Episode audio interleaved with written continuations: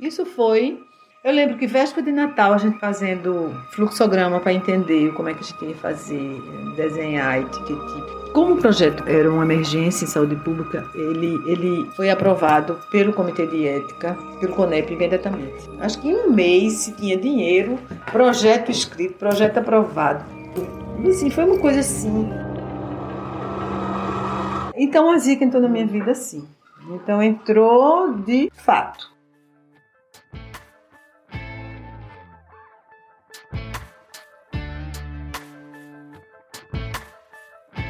O Zika entrou assim, de fato, de imediato, na vida de muitas pesquisadoras como essa, a Sandra Valongueiro, que é médica, demógrafa, doutora em sociologia e que atua na pós-graduação em saúde coletiva da Universidade Federal de Pernambuco. A gente conheceu a Sandra no nosso trabalho de campo em Recife. Ela e outras colegas vão contar sobre a epidemia do vírus Zika. Na nova série do Mundarel, Ciências do Zika. Isso, ciências no plural porque foram dezenas de cientistas de várias áreas, várias universidades e hospitais, que correram para entender o que estava acontecendo naquela época, entre 2015 e 2016. Nós somos uma equipe de antropólogas da Universidade de Brasília e entrevistamos 40 pesquisadores daquela região, que foi um dos principais epicentros do vírus Zika no país.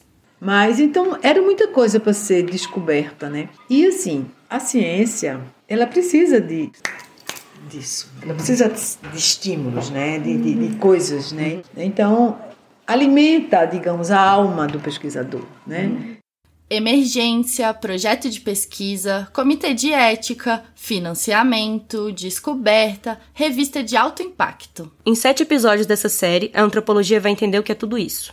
Entender como um novo vírus pode alimentar a alma do pesquisador.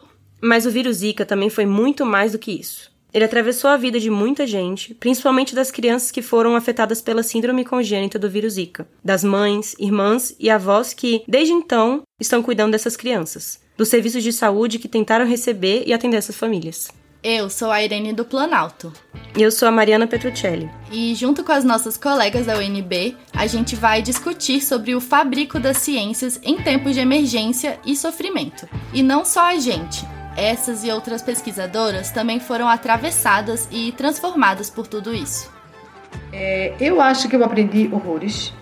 Eu acho que eu virei uma pesquisadora mais cuidadosa, clássica. Eu acho que eu, eu é isso que eu estou dizendo, eu enxerguei coisas nessa relação com as pessoas, as participantes das pesquisas, de quem a gente né, busca informação. Eu aprendi muito, principalmente nessa perspectiva de o que você está fazendo serve para quê mesmo. É chegado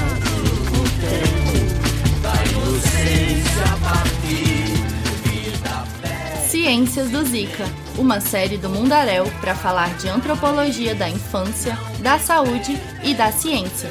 Lançamento no dia 29 de maio no site do Mundaréu, mundaréu.labjor.unicamp.br ou no seu tocador favorito.